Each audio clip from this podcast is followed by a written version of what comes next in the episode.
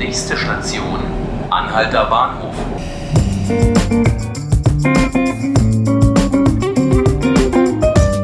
Hallo und herzlich willkommen zu 5 Minuten Berlin, dem Tagesspiegel Podcast.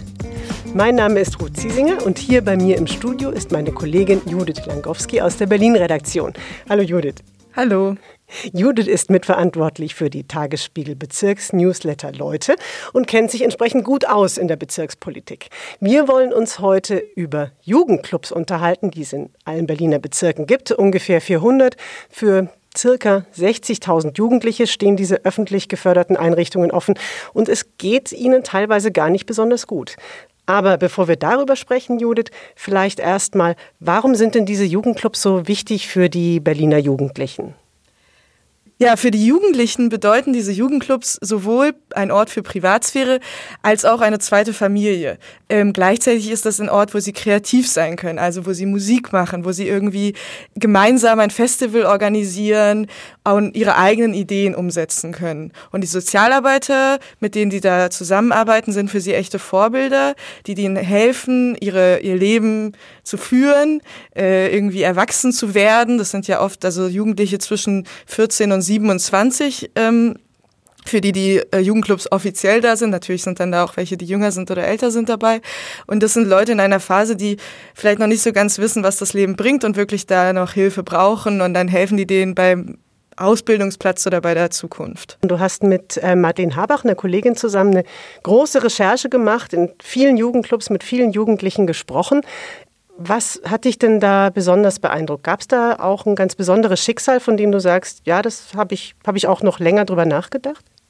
Ja, also es war für mich besonders beeindruckend, eigentlich in allen Jugendclubs und zu sehen, wie sehr die, die Jugendlichen da äh, dran hängen, wie viel Herzblut die da reingeben. Also wirklich jedes Mal äh, schien mir so, dass die da ihre, ihre Freunde haben, ihre Familie und teilweise eine, äh, die aus Neukölln nach Pankow pendelt, weil sie jetzt zwar umgezogen ist, aber den Jugendclub eben immer noch wichtig findet und so einen Ort auch nicht gefunden hat in, bei sich in der Nähe. Mhm. Wie heißt der Jugendclub? Äh, der heißt Unabhängiges Jugendzentrum in Pankow okay. und sie ist da verantwortlich für die Siebdruckwerkstatt mittlerweile, das ist Aha. Rosa äh, und hat dort angefangen, ähm, am Anfang irgendwie so im Café gearbeitet, auch nicht besonders äh, viel mit den Leuten da geredet und dann irgendwann immer mehr Verantwortung übernommen für eigene Projekte und macht jetzt mit den äh, Jugendlichen aus der Umgebung eben Projekte in dieser Sieb Siebdruckwerkstatt. Mhm.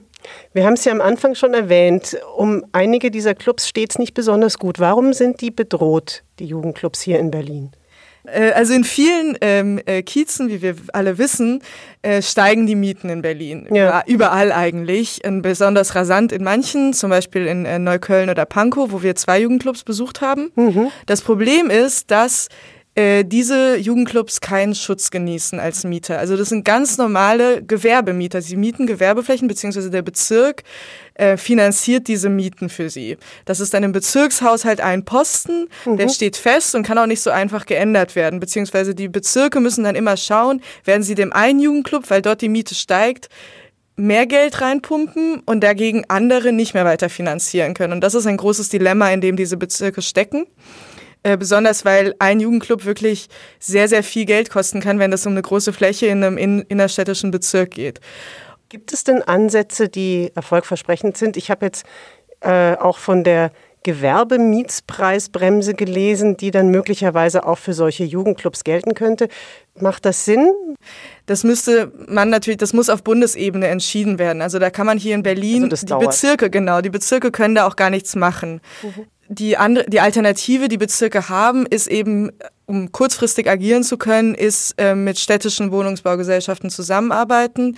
Also so ist zum Beispiel auch der bekannte Jugendclub Potze in der Potsdamer Straße in Schöneberg, der seit den 70er Jahren da ist, die, dessen Mietvertrag jetzt auch wiederum nur auf ein Jahr verlängert wurde und Ende des Jahres eben ausläuft. Äh, Allerdings hat da der Bezirk jetzt die Möglichkeit gefunden, ein bisschen weiter um die Ecke ähm, Räumlichkeiten, die ähnlich groß sind, äh, nicht ganz so groß wie in der Potsdamer Straße, ähm, die von die eben der städtischen Wohnungsbaugesellschaft gehören, äh, dann zu mieten, die aber auch erstmal renoviert werden müssen. Also es ist alles nicht ganz so einfach, aber das ist eben eine Möglichkeit, um, um dieser Sache zu entgehen. Ja. Und was sagen die Jugendlichen selbst? Wenn sie dabei sind, äh, zum Beispiel, das war in, ähm, im vor ein paar Monaten der Fall äh, der Schillerie, einem Mädchenzentrum in, äh, im Schillerkiez in Neukölln.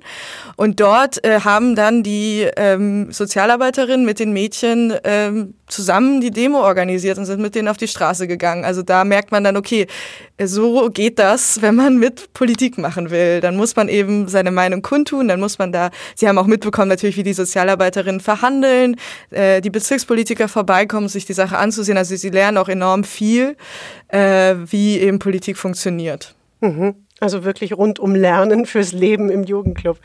Danke, Judith, dass du uns so viel Einblick gegeben hast in deine Recherche und in das Thema. Und Ihnen, liebe Zuhörer, vielen Dank fürs Zuhören. Das war unser Podcast 5 Minuten Berlin. Sie hören ihn täglich ab 18 Uhr auf tagesspiegel.de und Sie können ihn natürlich auch abonnieren auf iTunes oder Spotify. Und wenn Sie uns Ihre Meinung sagen wollen, was Ihnen gefällt oder auch nicht, dann schreiben Sie uns bitte an podcast.tagesspiegel.de. Vielen Dank fürs Zuhören.